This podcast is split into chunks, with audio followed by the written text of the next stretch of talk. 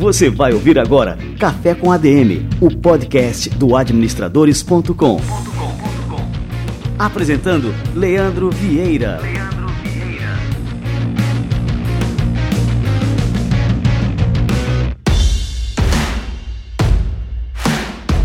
Fala galera, está no ar mais um Café com ADM, a sua dose de cafeína nos negócios. Este é o nosso episódio número 129 e eu vou receber aqui simplesmente Ícaro de Carvalho. Esse cara é fera. O Ícaro ficou extremamente conhecido em todo o Brasil depois que ele escreveu um artigo onde ele cunhou o termo empreendedorismo de palco. Nesse artigo, o Ícaro detona aquelas pessoas que nunca empreenderam nada, mas que vivem dando palestras com discursos bonitos, com frases de efeito, ensinando as outras pessoas a empreenderem.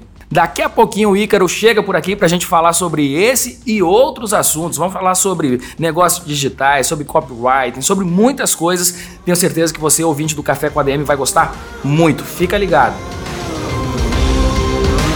Agora a gente vai receber a turma do Conselho Federal de Administração e o nosso quadro semanal Somos ADM. Você vai ouvir agora Somos ADM.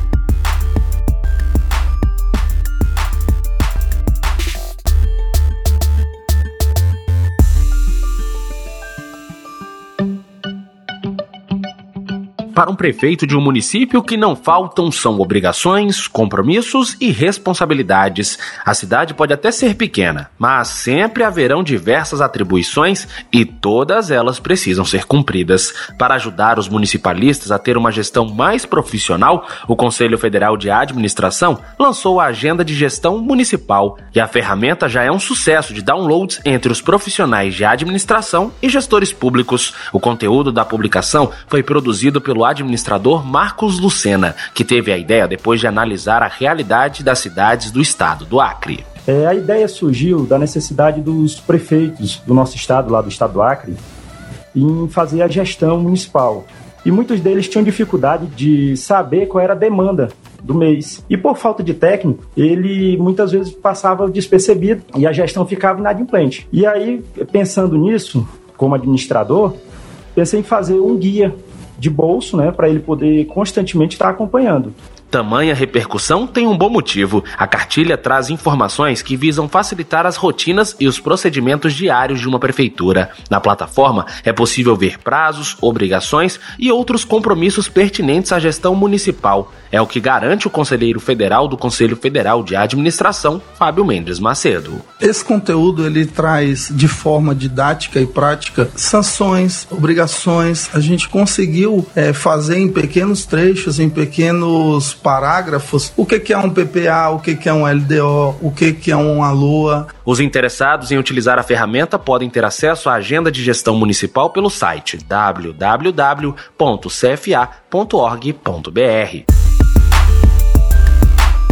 Você ouviu Somos ADM.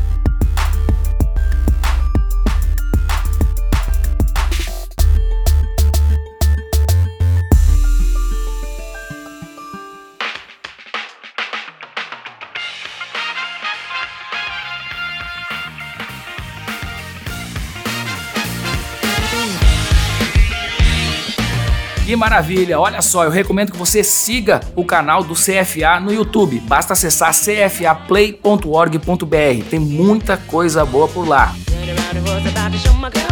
Boa galera, vamos receber o nosso amigo Ícaro de Carvalho. Nosso café aqui já tá fervendo. Tenho certeza que o seu aí do outro lado também já tá quente e o Ícaro tá chegando por aqui. Vamos lá.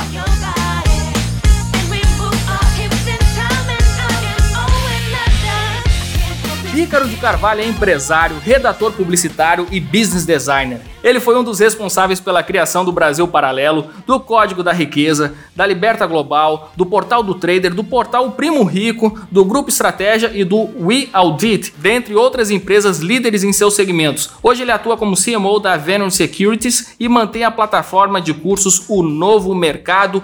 Ícaro de Carvalho, cara, que honra te receber por aqui, seja muito bem-vindo.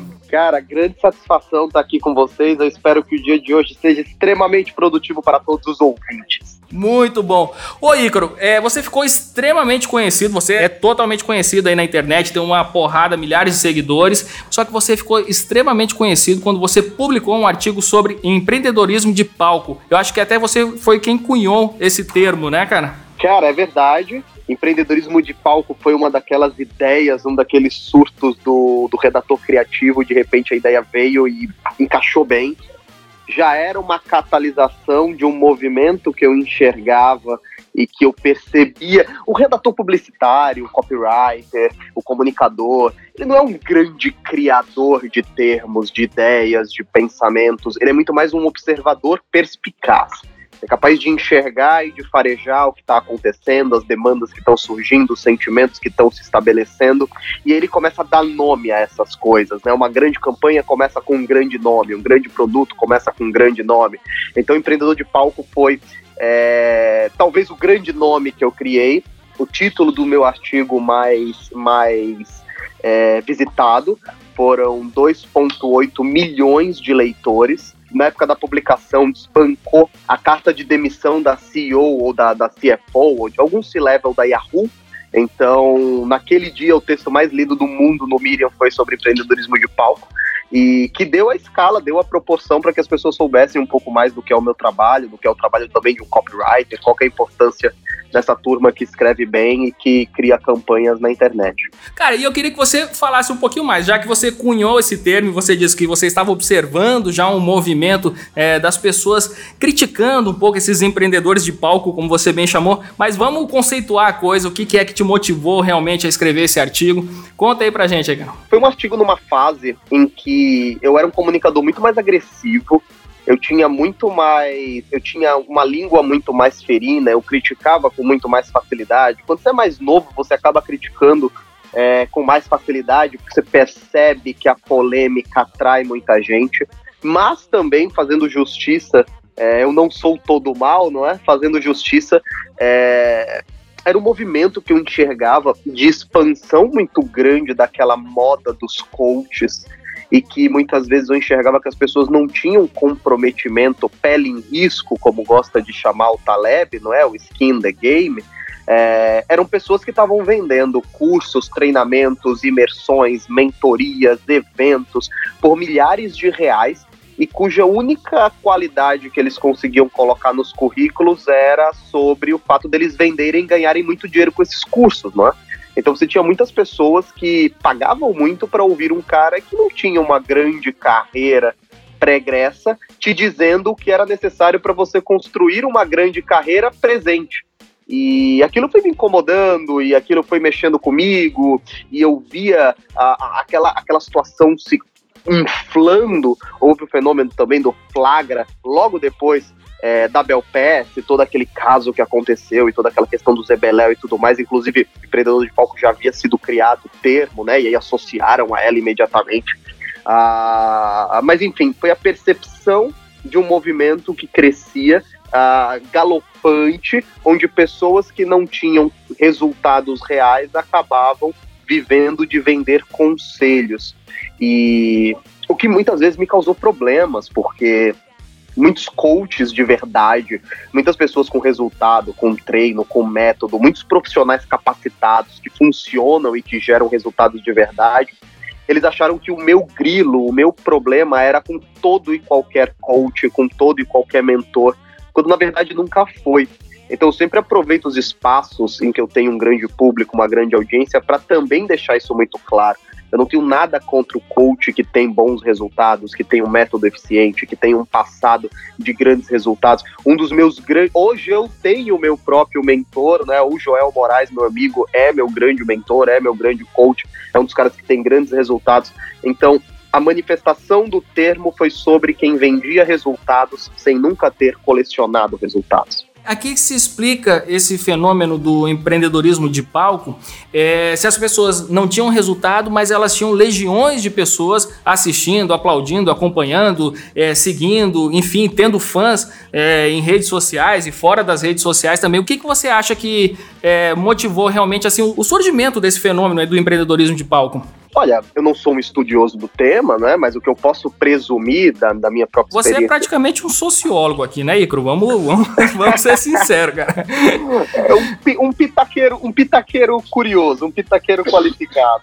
Mas no livro Skin the Game, eu, eu gosto muito do Taleb, né? Uh, no livro Skin the Game, Uh, o Taleb fala muito que a medição de um evento sobre uma multidão não deve ser feita da mesma forma que a medição deste mesmo evento sobre um indivíduo. O que isso quer dizer? O que isso quer dizer exatamente, né? É, se 100 pessoas forem ao cassino, uh, algumas pessoas ganharão e outras pessoas perderão. E se 100, todos os dias grupos de 100 pessoas entram no cassino e todos os dias algumas ganham, algumas perdem. E esse é um fato social. Se você pegar e analisar uma única pessoa, você vai perceber que é impossível medir esses comportamentos. Ou seja, um cara vai entrar no cassino, ele vai perder. O outro vai entrar e ganhar um monte de dinheiro. O outro vai entrar, ganhar um monte de dinheiro e depois perder dinheiro. Ah, o que eu acho que valida esse comportamento? Você tem uma pessoa que vende conselhos e essa pessoa junta 300 ou 400 pessoas no mesmo lugar e é claro que dessas 300 ou 400 pessoas, duas, três, quatro ou cinco terão sucesso inevitavelmente. E elas acabam virando o case de sucesso, e por virarem o case de sucesso, elas chamam outras pessoas. Eu acredito que seja mais ou menos isso que aconteça.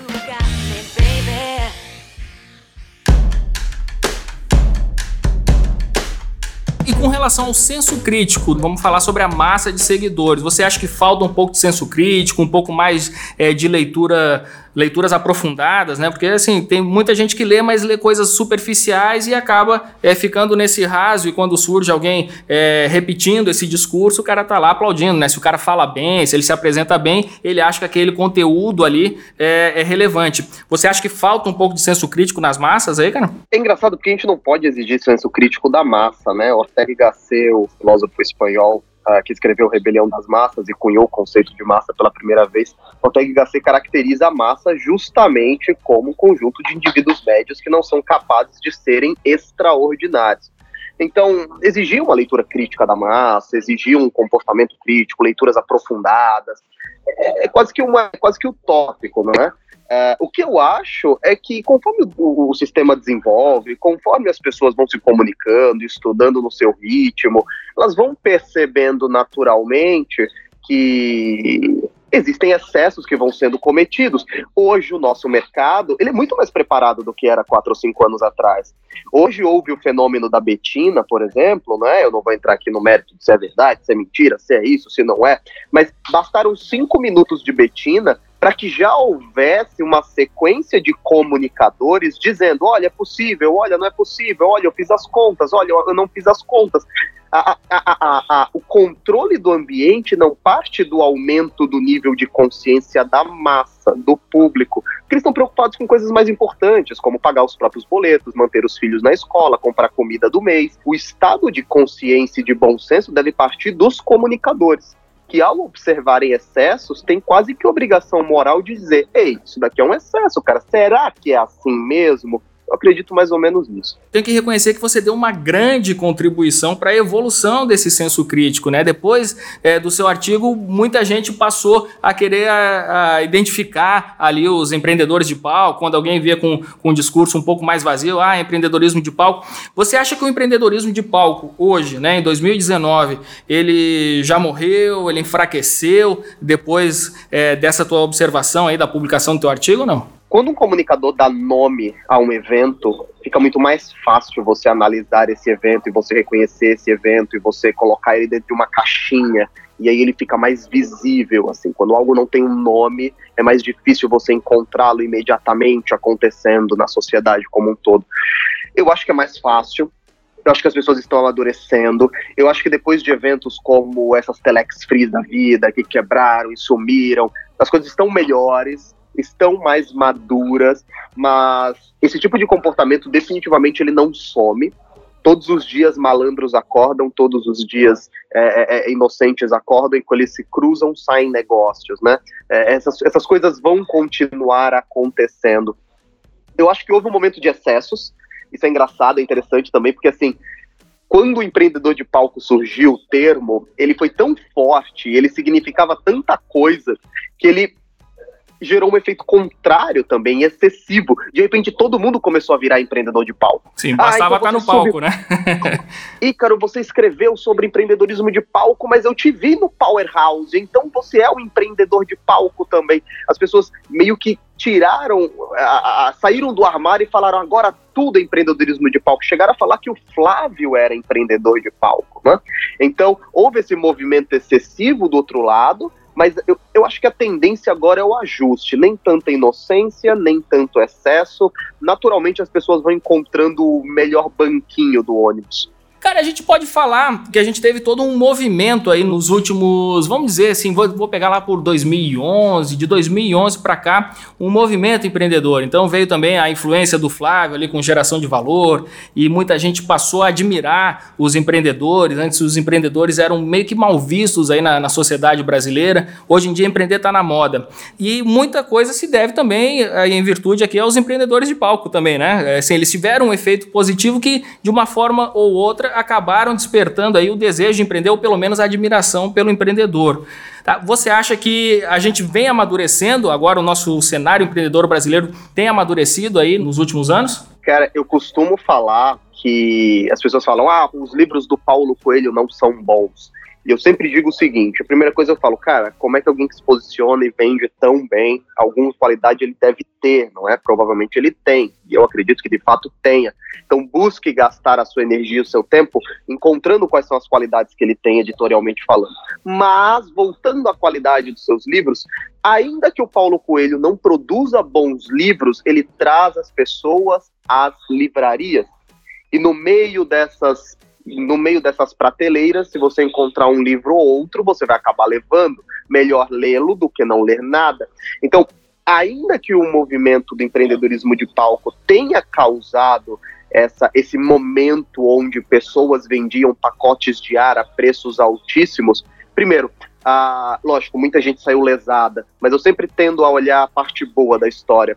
Ah, você desenvolveu uma indústria de treinadores, de coaches e de mentores mais competente porque essas pessoas começaram a perceber que de fato elas precisavam trabalhar de forma a, a, a mais profissional e não apenas a dar pitacos e conselhos. Segundo, você trouxe muita você trouxe para muita gente, você despertou em muita gente o desejo de empreender com responsabilidade, você desenvolveu o ecossistema, você aumentou o número de pessoas que de alguma forma começaram a pensar em ter o seu próprio negócio. É muito que o Felipe Miranda fala da Empíricos, que é outra empresa muito polêmica. O Felipe fala, cara, Sempre que eu dou um tiro desse, o fim do Brasil, a grande virada, a campanha da Betina, gostando você ou não das minhas campanhas, nós aumentamos a base de investidores no Brasil, porque a maneira que a gente chega para falar de dinheiro para gente que pelas vias naturais não é, alcançaria esse termo, ou porque não gosta, ou porque não tem interesse, ou porque está só ligado no Netflix. Então, até mesmo nessa, nessa posição, existe quem enxergue a parte mais cheia do copo, né? Então, assim, cara, nos excessos, muita gente tomou lição, muita gente tomou um, uma rasteira da vida e aprendeu muitas coisas, muita gente percebeu qual era o caminho mais correto. Então, até nisso houve a parte produtiva da coisa.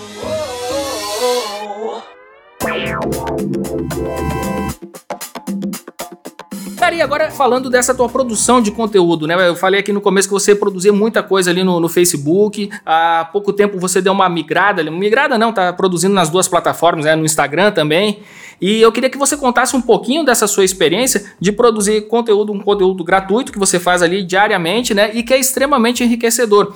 Qual que é a sua estratégia aí com relação a essa produção de conteúdo gratuito aí na internet? Aí já vem uma dica do empreendedor Ícaro, né? Eu sou um produtor de conteúdo quase que incurável, né? Eu estou vivo, eu estou, enquanto eu estou acordado, eu estou comunicando. Então, e eu falo que copywriting, eu falo que produção de conteúdo, as pessoas acabam confundindo muito com escrever. Ah, Ícaro, você escreve posts, então você escreve coisas. Ícaro, o que, que você faz? Você escreve para as empresas copywriting é a produção de conteúdo em qualquer formato. Então, fazer um vídeo é copywriting, um documentário é copywriting, um mini documentário, um stories, uma live, produzir conteúdo de maneira organizada e não no mero improviso, e dependendo do improviso, até esse treinado é copywriting também, é função do redator publicitário. Eu acredito que conteúdo é a única propaganda que o cliente recebe de você e ele pede mais. Ninguém vira para mim e fala: Ícaro, para de produzir stories que você está me atrapalhando, que eu já não aguento mais, para de produzir posts. É o contrário, as pessoas pedem mais. A, a, grande, o grande segredo na internet para marketing de conteúdo, para se comunicar e para alcançar e engajar mais pessoas é ajudá-las. O segredo é servir. Eu falo isso para vendedores, eu falo isso para empresários, eu falo isso para gestores, eu falo isso para mentores. Sirva, sirva. Conteúdo gratuito gera negócios milionários. Ah, Ícaro, mas eu faço uma live e tem três pessoas, eu faço uma live e tem quatro pessoas. É assim que se começa. Quando você começa a aliar produção de conteúdo gratuito de alto nível e técnicas simples. Eu não estou falando de coisas complexas, eu não estou falando de programação de alto nível, coisas simples, como um bom público semelhante, um bom público personalizado nas suas redes sociais. Você alcança resultados fantásticos que eu tenho certeza que você nunca imaginou que seriam possíveis num espaço tão curto de tempo. E assim, uma coisa que me chama a atenção, eu percebo a evolução do teu texto. Sempre foi muito bom, mas eu percebo sacadas cada vez mais geniais. E aí eu queria pontuar isso aqui. Escrever deixa a gente mais inteligente, Ícaro? Cara, escrever nos deixa mais inteligentes. Ler nos deixa mais inteligentes. O cérebro é muito mais parecido com um músculo do que nós imaginamos. Quanto mais você usa o seu cérebro, mais aditivado ele fica, mais produtivo ele fica. Quanto mais você se concentra, mais você se concentra ainda mais. Então você consegue. Por que, que as pessoas abrem um livro e falam, nossa, que saco, nossa, eu não consigo ler, porque elas não acostumam-se a isso. É como se fosse na Smart Fit agora e falasse, é, cara, eu quero levantar agora 80 quilos de cada lado no supino.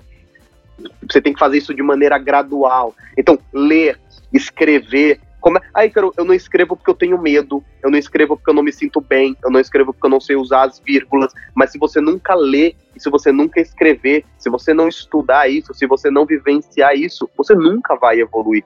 É a mesma coisa de um vídeo. As pessoas vêm até mim e falam: Nossa, Icaro, mas você fala de maneira tão fluente no, no, nos stories, você fala tão bem nos vídeos, você dá uma. Você tá dando um podcast aqui para essa audiência enorme, nem está tremendo, não é? Porque eu faço isso muito.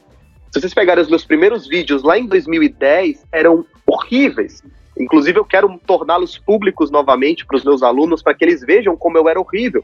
Em 2015, eu tinha três curtidas no Facebook. 2015 é pouquíssimo tempo atrás. Então, em 2010, eu era incapaz de falar com uma pessoa sem desviar o olhar, porque eu sentia que eu falava muito mal. O que, que resolveu isso? Genialidade, aptidão natural, um dom divino. Não, trabalho. Aristóteles dizia que excelência é repetição, repetição é o hábito. Então, assim, o hábito ele é capaz de moldar qualquer uma das suas habilidades, desde que você seja ah, persistente o suficiente para continuar por um longo período de tempo repetindo uma atividade onde você não é bom, mas que você deseja continuar nessa repetição até que você se torne. Me conta um, um pouquinho como é que é o teu processo para se tornar realmente expert em um assunto, né? Você contou isso num post, achei extremamente interessante, que você tem toda uma metodologia ali para dominar realmente um assunto e para depois é, poder ensinar as pessoas sobre esse assunto. Conta um pouquinho para a gente como é que é o teu processo. O grande inimigo do processo de aprendizado, ele não é nem tanto a ausência de tempo, e sim o ruído. As pessoas falam, é muito comum as pessoas dizerem, cara, o ativo mais precioso que você tem é o tempo. Você já deve ter ouvido isso, né? O ativo mais precioso que você tem é o tempo, mas não é. O ativo mais precioso que você tem é o foco, porque você tem 24 horas por dia. Todos nós temos 24 horas por dia, mas nós temos talvez 45, 50 minutos que nós estamos extremamente focados. Então o foco é muito mais raro do que o tempo. Então se você quer aprender uma habilidade nova, qual que é o teu grande inimigo? Não é a falta de tempo, e sim o ruído, a desconcentração, a perda do foco. Como que é o meu método de aprendizado? Eu quero aprender algo novo, por exemplo, sei lá. Eu queria houve uma época na minha vida que eu queria aprender a fazer roteiros de documentários, né? Eu falei, cara, eu quero fazer meus documentários. Era naquela época, 2016, Congresso Brasil Paralelo número 1. Eu falei, cara, eu quero ajudar a turma, eu quero ajudar de alguma forma a fazermos esses roteiros. E eu falei, bom, quem faz roteiro e quem ensina isso? Porque tem muita gente que faz e não ensina, né? Ah, tem esses caras aqui. Eu vou escolher um deles. Eu vou comprar todos os livros dele. Eu vou assistir todas as aulas dele. Apenas as dele e vou seguir os conselhos dele até o ponto em que eu ponha em prática o que ele me ensinou. Esse é um outro ponto muito importante. As pessoas passam a vida inteira aprendendo e elas não põem em prática. Então, basicamente, se você quer aprender alguma habilidade nova, ah, eu quero aprender copywriting, quero aprender design, quero aprender vendas, quero aprender liderança, quero aprender gestão, quero aprender a administrar o negócio, escolhe dois ou três nomes de especialistas, de best-sellers, de autoridades reconhecidas no mercado. Se puder ser um só, que tem uma literatura muito grande, escolha um só, compre todos os livros dele, leia as teses, sites, artigos, veja os vídeos só dele e se proponha a, em 90 dias, 80 dias, 100 dias, já colocar aquele conhecimento em prática. Essa é a melhor forma que eu conheço para masterizar um conteúdo que você não tem total domínio até então. Cara, pô, essa dica aqui é de ouro aí. Eu recomendo aí que o cara, quem estiver ouvindo, volte a fita, porque realmente assim você deu um caminho para como você falou, masterizar um conteúdo, qualquer disciplina. Você deu aqui o, a receita do bolo aí, cara. Mas é uma receita do bolo que é complicada, cara, né? A gente falando assim parece fácil, mas se assim, você se dedicar durante é, 90 dias para aprender um conteúdo, focar naquilo ali, não é uma coisa simples, né, Icaro? É como você falou, tem que desenvolver esse músculo aí, né, cara? O seu grande inimigo é, acaba sendo o cansaço mental. Como eu falei, o cérebro se assemelha muito mais ao músculo do que a gente imagina.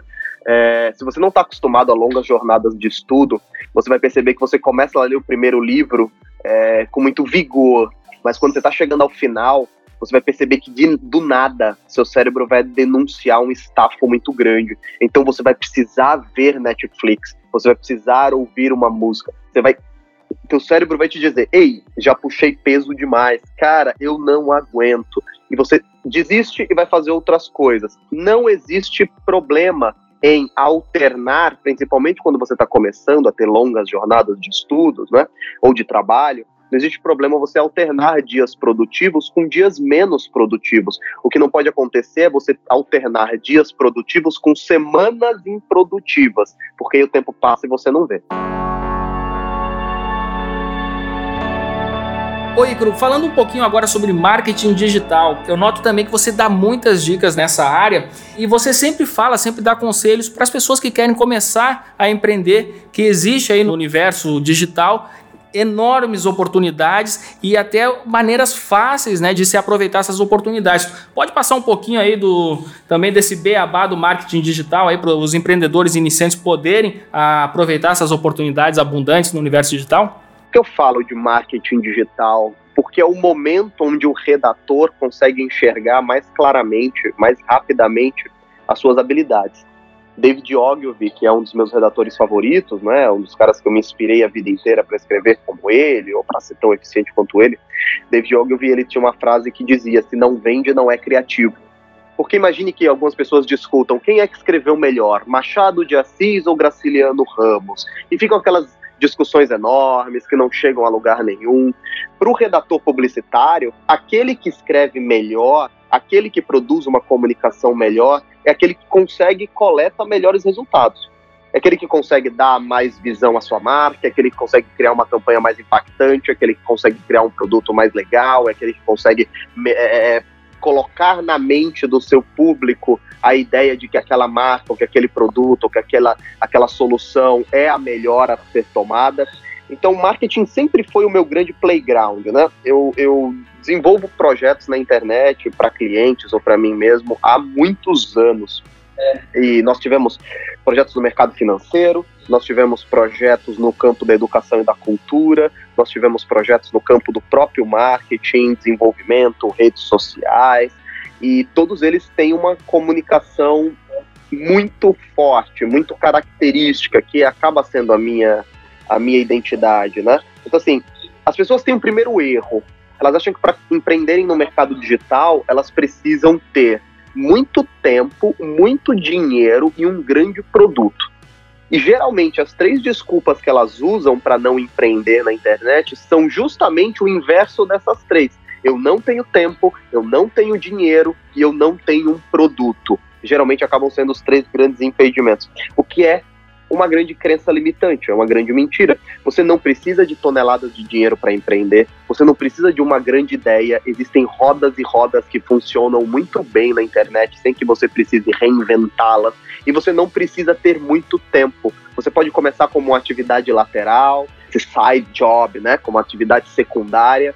Você pode começar usando duas horas por dia do seu trabalho, após o seu trabalho, para desenvolver essa habilidade, o chamado trabalho depois do trabalho. É esse que te enriquece. O que te enriquece é o trabalho depois do trabalho. O que você precisa entender é o seguinte: a indústria de educação, por exemplo, é uma indústria de 16 trilhões de dólares globais a indústria de educação, o EAD, a, a, o que nós estamos fazendo aqui, um podcast, ou um curso digital, ou um infoproduto que seja, é, é uma indústria crescente, onde as pessoas querem cada vez menos sair da sua casa para perder tempo. Quem é que não sente que a faculdade poderia ter sido feita numa quantidade menor de tempo? Se não houvesse o entra, o saia, o lanche, o trânsito, o professor que interrompe os amigos, poder gravar o vídeo, poder voltar, assistir a hora que você quer, o horário que você quer, na velocidade que você quer. Então, a indústria da educação, por exemplo, é uma grande vertente. E você vai me dizer que você não tem conhecimento sobre absolutamente nada numa clave maior do que as outras pessoas. Você não tem um hobby, você não tem alguma coisa que você gosta de passar o tempo estudando ou lendo sobre. Muitas vezes está aí a oportunidade de você criar o seu primeiro produtinho na internet e você acha que na verdade é tudo muito distante, muito difícil de ser realizado. E é interessante observar também que existem esses marketplaces onde as pessoas estão ali consumindo, né? Você pode falar aí, é, a gente pode pegar aqui o caso do Hotmart, do Monetize, existem pessoas que estão lá dentro consumindo os produtos que são vendidos ali pelos produtores de infoprodutos, né? Existem mais até, existem afiliados. Exato. Muitas pessoas não sabem que existem afiliados que são profissionais específicos cuja tarefa é vender determinado produto. Então você fala, olha, eu tenho aqui um excelente curso de violão, eu tenho aqui um excelente curso de inglês, eu tenho aqui um excelente curso de copywriting, mas eu não sei vender, eu não sei encontrar essas pessoas. Existem profissionais que te dizem, me dê uma comissão que eu vendo para você. E aí você tem o outro lado da moeda que é muito interessante. É as pessoas acham que para vender você precisa produzir muito conteúdo, para ganhar dinheiro né, na internet. Todo mundo fala ganhar dinheiro na internet, como se não fosse ganhar dinheiro offline ou online, não fossem atividades muito parecidas. Uh, as pessoas acham que você precisa ter uma grande página, postar stories todo dia, postar. Ah, o Ícaro posta muito, porque de fato eu sou um comunicador que está inclinado a produzir muito conteúdo. Mas imagine o seguinte: imagine que você queira uh, ganhar um dinheiro, levantar um dinheiro extra mantendo o seu trabalho, sem precisar criar uma rede social, sem pôr a sua cara em algum lugar, sem fazer stories, sem fazer post, sem fazer banner, sem fazer site, sem fazer landing page, sem fazer nada, sem fazer um funil, sem escrever um e-mail, você quer apenas ganhar um dinheiro. Ainda assim é possível. Se você treinar ou estudar técnicas de vendas, por exemplo, vender por WhatsApp, técnicas de fechamento no WhatsApp, ou técnicas de fechamento pelo telefone, você pode chegar até um influenciador e se apresentar como um vendedor, se apresentar como um uh, fechador de negócios. E você fala: olha, eu posso vender os seus produtos, eu posso vender os seus treinamentos, e o que eu vender, eu tenho 20 ou 30% de comissão no WhatsApp, no telefone. Você não precisa criar nada. Você pega, o trabalho desse influenciador, se não tiver, às vezes você cria o produto para esse influenciador, e ainda assim, sem nada e nenhuma estrutura, só com telefone, ainda é possível fazer uh, um volume de receita bem legal. Cara, eu esqueci de falar aqui no começo do programa que, além de ser teu admirador, eu sou também teu aluno agora do curso de copywriting é, e eu achei fantástico. Tô ali cursando as aulas, cara, e é impressionante a tua capacidade, a tua bagagem, toda a tua experiência no assunto, né? E que você entrega assim de forma magistral aí nesse curso. Parabéns, cara. Cara, é uma satisfação muito grande, porque eu te acompanho desde eu nem lembro quando, da primeira versão do site eu te acompanho. É, você, é um, você não era nem nascido, Icaro, porra, tá falando. Primeira já, versão já, lá já, em 2004, cara. Já foi, já foi muito tempo, 32 anos eu já tô, né? Então talvez não seja a primeira, mas uma das primeiras. É. Eu disse para você uma vez que você, junto com os meninos do Jovem Nerd, vocês são os produtores de conteúdo mais resilientes que, eu, que talvez existam na internet brasileira, né? Ó, que honra Porque as gerações passam, as pessoas crescem, têm seus filhos e tanto você quanto os meninos do Jovem Nerd continuam fazendo o que gostam, continuam ajudando milhões de pessoas, continuam desenvolvendo o ecossistema na internet, continuam fornecendo ferramentas fantásticas para as pessoas tocarem seus negócios, conseguirem carreiras melhores, conseguirem o emprego dos sonhos, enfim, atingirem os objetivos que vocês querem. Saber que você é meu aluno atualmente no copywriting, cara, me dá uma honra tremenda, tremenda, e é um prazer genuíno, é um prazer de verdade saber disso. E um outro ponto interessante sobre essa situação é que as pessoas perguntam o que é copywriting. E elas falam: ah, mas é um curso para aprender a escrever bem na internet? E aí volta aquela antiga questão. Copywriting, ele serve para comunicação, redes sociais, assessoria de imprensa, para jornalistas, para empresários, para vendedores, para fechadores de negócio, para afiliados, para produtores. Todas as pessoas se beneficiam do escrever e do falar bem. Não, é isso que tu tá falando é, é muito forte, porque a gente usa isso para tudo. Seja para mandar um e-mail com uma proposta, você tá lá colocando as técnicas. Se você vai absorver, depois vira uma coisa natural. Né? Mas é importante você aprender ali a técnica mesmo, os fundamentos daquilo ali, porque você vai, que nem lá o Karate Kid, né? Numa hora você tá executando aqueles movimentos de forma natural, né? Espontânea, né? Cara, tem uma coisa muito, muito, muito forte que eu falo assim, que eu falo há pouco tempo, porque há pouco tempo que eu percebi isso, né? Eu já tinha essa intuição, mas nunca havia verbalizado isso. As pessoas falam muito sobre a diferença curricular que você acrescenta à sua carreira ou ao seu portfólio como profissional quando você aprende inglês. Um profissional que fala inglês é um profissional muito mais valioso, um profissional com reserva de mercado, concorda comigo? Qual é a única língua que adiciona mais valor profissional ao seu currículo, a você como profissional, do que o inglês? O português, cara. O português. Falar e escrever bem é a maior reserva de mercado que existe, porque a maioria das pessoas saem da faculdade sem saberem isso. Se você é um vendedor, qual é a melhor coisa que pode existir para que você venda? Bem, falar bem, escrever bem, saber ter as estratégias corretas dentro de um inbox, saber o que postar no Instagram, saber o que postar no Facebook, saber o que postar nos seus anúncios. Qual é a diferença de uma boa campanha para uma propaganda chata? É a redação, é o roteiro, é o script, é o que você escreve num banner. Qual é a diferença de um artigo que vai ser escrito? As pessoas falam muito, ah, tem que escrever para ser visto. Você pode escrever o quanto você quiser. Se você não souber o que escrever, 100% do seu tempo, da sua energia, do seu conhecimento não serão vistos. Vão ser dragados pela segunda, terceira, quarta, quinta página do Google e ninguém vai ver nada. Então, copywriting é o combustível para qualquer negócio, qualquer carreira ou qualquer vocação. Falar bem, escrever bem e saber o que falar na hora certa é o maior diferencial de mercado que você pode conseguir. Aqui no administrador, seja qual for a função, a gente tem aqui ah, algumas etapas de, de, seleção e a gente procura ver como a pessoa se expressa escrevendo, qualquer função, não é só para jornalista, né? Se o cara vai trabalhar com vendas, se ele vai trabalhar com edição de vídeo, o que for, a gente procura analisar o texto dele. Você falou do, do Ogilvy, né? Eu sou fã também dele, do, do livro Confissões de um Publicitário, e ele tem uma frase lá que para mim é um guia também. Quem escreve bem pensa bem. Então, você, quando você pega uma, uma boa redação, alguém que sabe escrever bem, você sabe que aquele cara é inteligente, ele pensa bem, ele vai saber resolver outros problemas além da escrita, né? O Confúcio, ele tinha uma frase que era muito repetida pelo Enéas, aquele político barbudo. Meu nome é Enéas, os mais novos não vão lembrar, mas... Quer que eu faça uma imitação do Enéas aqui em 15 segundos, cara? Vamos lá, vamos lá. vamos lá, prepara aí. Primeira vez que eu vou fazer isso aqui publicamente, vamos lá. Os políticos são como os macacos que pulam de galho em galho à procura da melhor sombra. Eternos caçadores de votos. Novelas, músicas e apertos de mãos até novembro. Depois, adeus compromisso. Inflação, fome e miséria até as próximas eleições. O meu nome é Enéas. o mais incrível é que você decorou o discurso do começo ao fim. Esse é de 89, cara.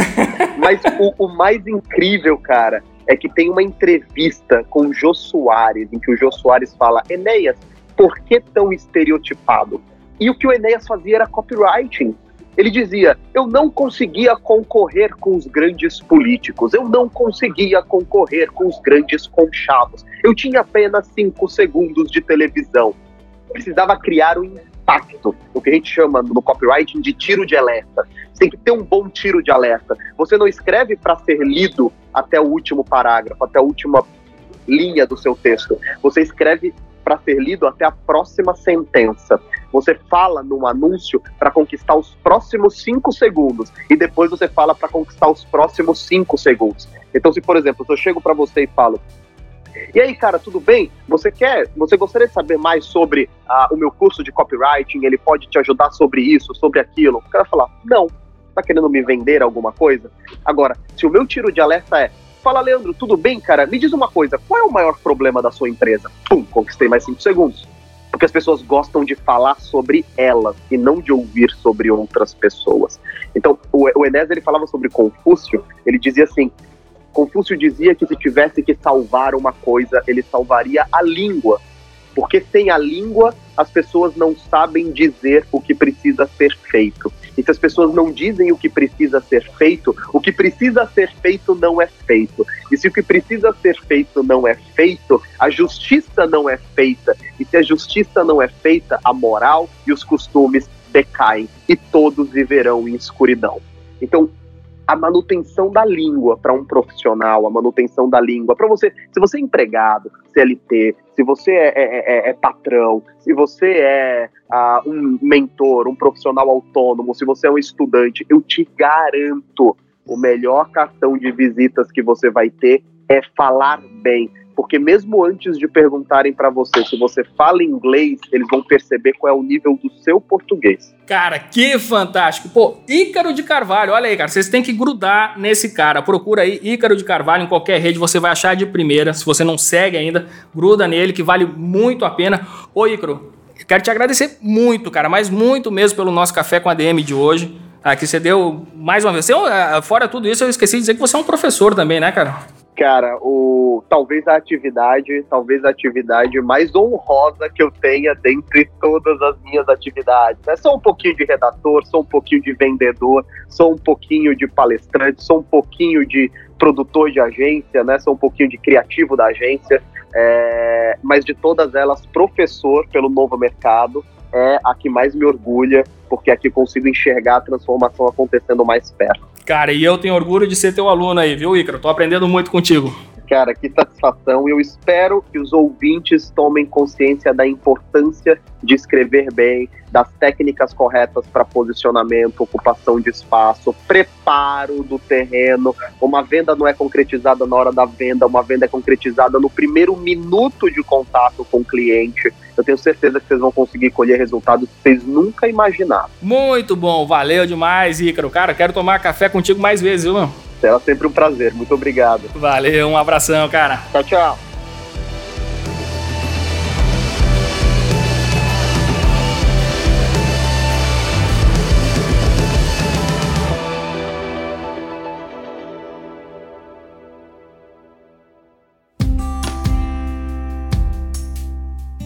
Pauleira, galera! Ícaro de Carvalho. Cara, eu queria tomar esse café há muito tempo e finalmente saiu esse nosso bate-papo. Eu sou fã do Ícaro, falei aqui várias vezes, mas estou falando aqui de novo para vocês porque realmente é uma coisa muito sincera, muito espontânea da minha parte.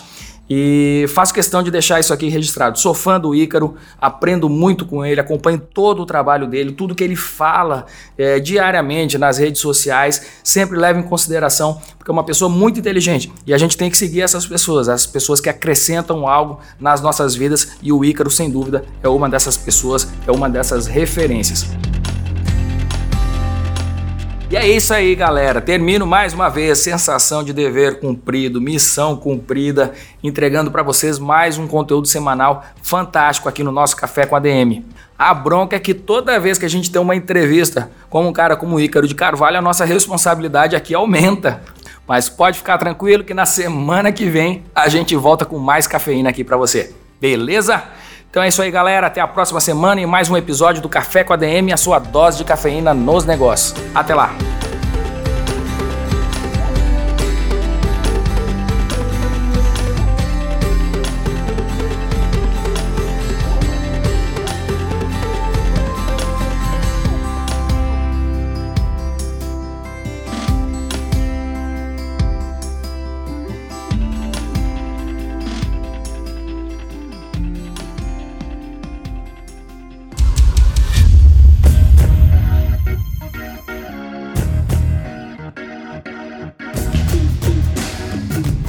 Você ouviu Café com ADM, o podcast do administradores.com.